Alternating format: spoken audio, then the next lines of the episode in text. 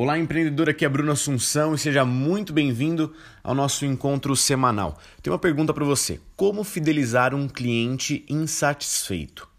Era um domingo à tarde, estava visitando Ribeirão Preto na noite anterior. Eu tinha comemorado uma formatura de um amigo.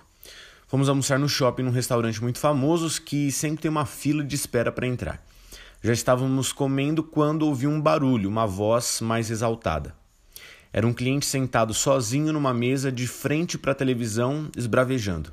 Cadê o gerente? ele gritava. Parei de comer e comecei a observar atentamente o que ia acontecer a partir daquele momento.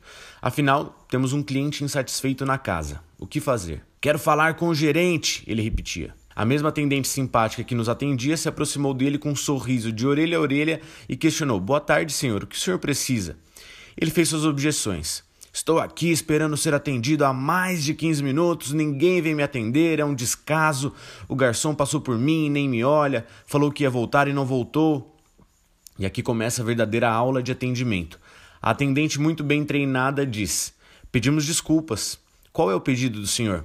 Ele responde: Agora eu não quero mais nada, vou embora. A atendente entrou num looping infinito, dizendo: Eu posso buscar agora o pedido do senhor, o que o senhor precisa? Ele falou: Eu só queria uma cerveja e agora nem quero mais. Ela disse: Cerveja de copo médio ou grande? Claramente tentando resolver a situação de forma mais rápida. O rapaz disse: Eu não quero mais, quero falar com o gerente. Venho aqui há anos e nunca fui tão maltratado. A atendente repetiu: Certo, posso buscar a cerveja do senhor agora, copo médio ou grande? O cliente foi se acalmando, saiu do ringue, tirou as luvas e abdicou da luta. Minutos depois, ele estava com seu copo grande de cerveja em cima da mesa, assistindo ao jogo tranquilamente que passava na TV. Toda essa dinâmica não demorou três minutos. Poderia fazer horas de análise do que aconteceu. Para o tempo que me resta hoje, eu faria algumas ponderações. A primeira delas é que o cliente esbravejando na mesa não está só insatisfeito com o restaurante, ele está insatisfeito com algo mais na vida. Ele está frustrado porque criou expectativas. Acredito que ele imaginou que sair de casa para assistir um jogo sozinho num restaurante já conhecido por ele há anos, dentro do shopping, tomando cerveja, fosse dar a ele o que não teria em casa. Quando a gente está em paz, em absoluta insatisfação, como ele parecia estar, simplesmente levantamos e vamos embora.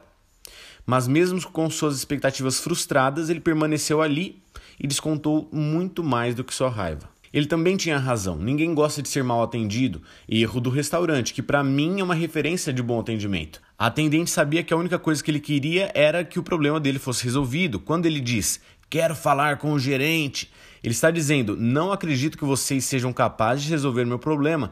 Preciso falar com alguém de um nível acima." Por que então ela não chamou o gerente? Porque o problema dele era que alguém buscasse a cerveja dele. Ela poderia fazer. Ela poderia resolver o problema e a todo tempo se prontificou em resolver, resolver, resolver o problema simples escondido no tom elevado do cliente. Ele só queria cerveja e ela só queria resolver e trazer a satisfação de volta, e assim foi.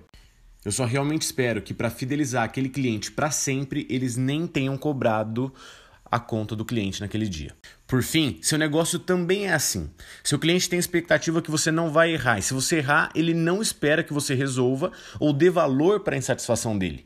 Erros não são bons, mas se você errar a ponto de consertar, você tem uma excelente oportunidade de fidelizar esse cliente. Reconheça seu erro rapidamente e mostre que você está disposto a resolver o mais rápido possível. Isso vai ser inesquecível e ele voltará mais vezes. Semana que vem vou te ajudar a provar que seu produto é bom.